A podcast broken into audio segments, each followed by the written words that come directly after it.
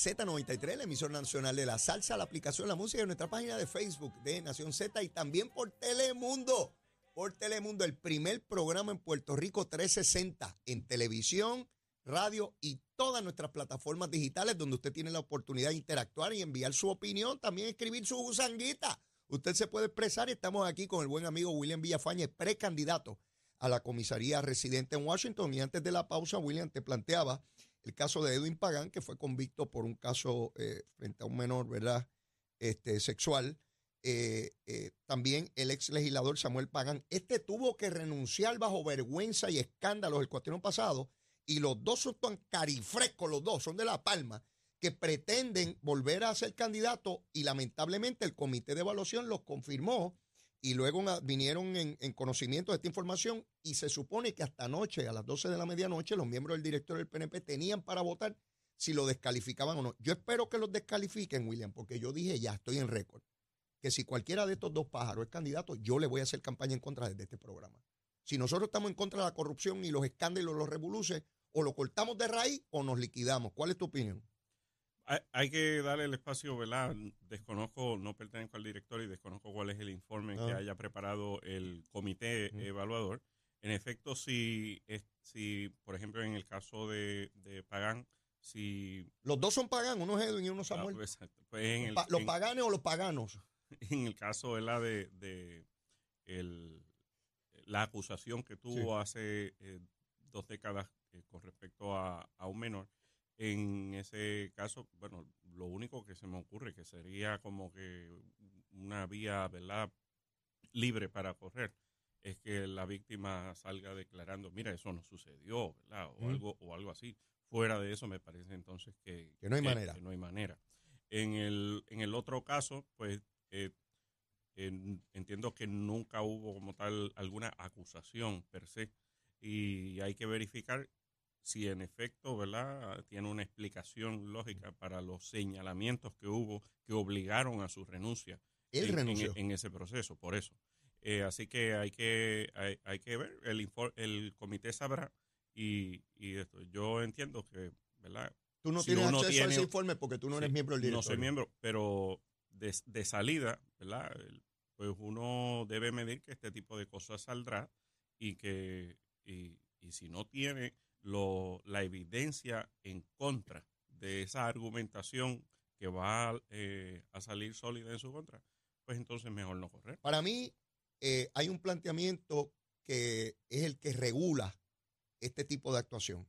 El licenciado Sicardo, en el caso de Cataño, nunca se le radicó querella o caso alguno.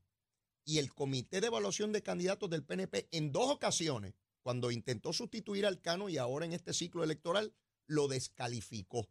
Y estableció un estándar muy riguroso. Exactamente. Así que ese estándar no puede ser para uno y otro no. Así que yo espero, espero y aspiro, por favor. Y si alguien tiene información, porque tengo entendido que se cerraba la votación anoche, a medianoche, así que ya saben si hay los votos suficientes.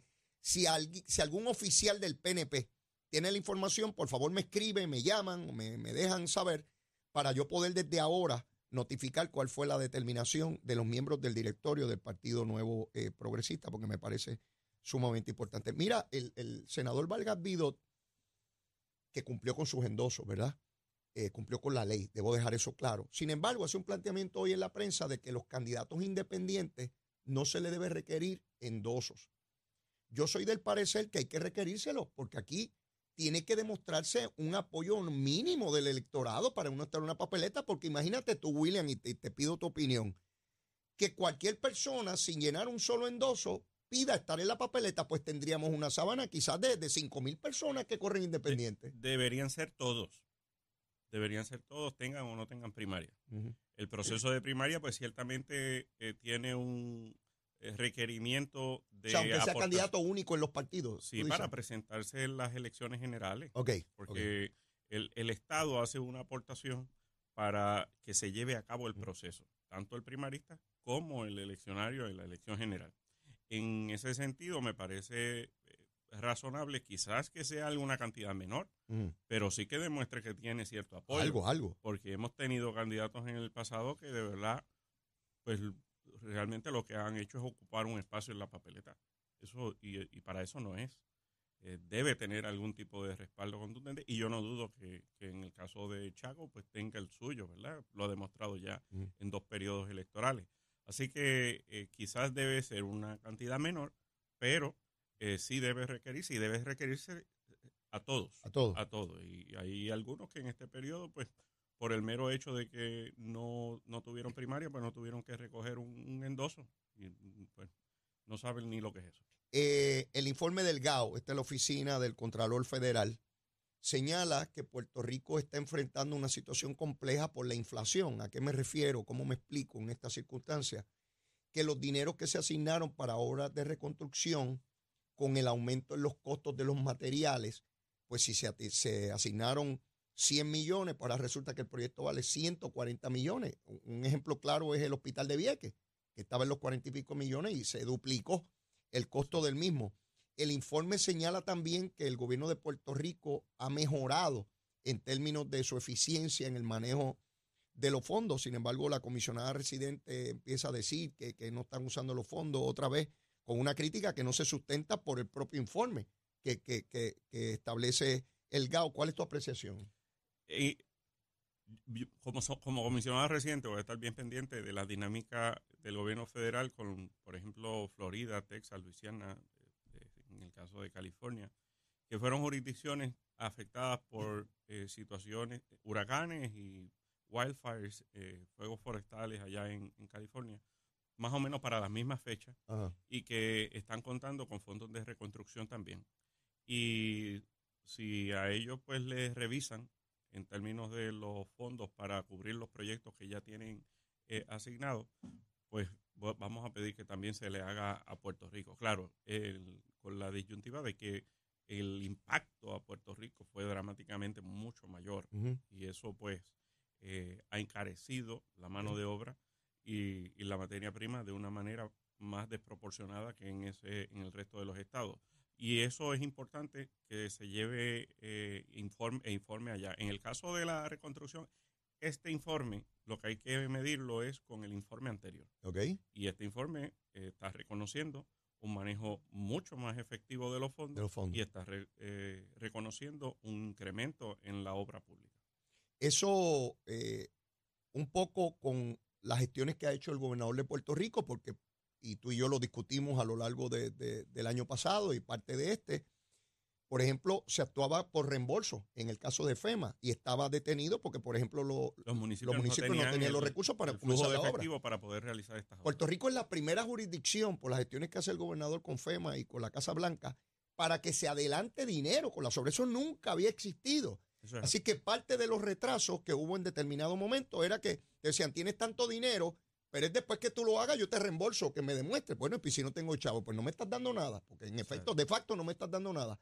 FEMA ya está dando más del 50% para el inicio, y por eso es que vemos obras en los municipios ahora corriendo como un molinillo. De hecho, se le hace un reconocimiento al COR 3 en términos de que los pagos indebidos que antes eran mayores se han reducido dramáticamente. Eso habla de eficiencia. Este, oh, sí, oh, sí, y uno lo puede comprobar porque la industria de la construcción está a su máxima capacidad están los, contratistas, los ingenieros, los arquitectos, los, hasta los arqueólogos están que no dan abasto. Sí, sí, porque se les requiere para los estudios de campo, estudios arqueológicos. Y, cualquiera que en, el sector privado o un, eh, un ciudadano que quiera hacer un proyecto en su casa o en su negocio sabe cómo ha incrementado el costo de esa mano de obra y el, y el trabajo que hay que realizar.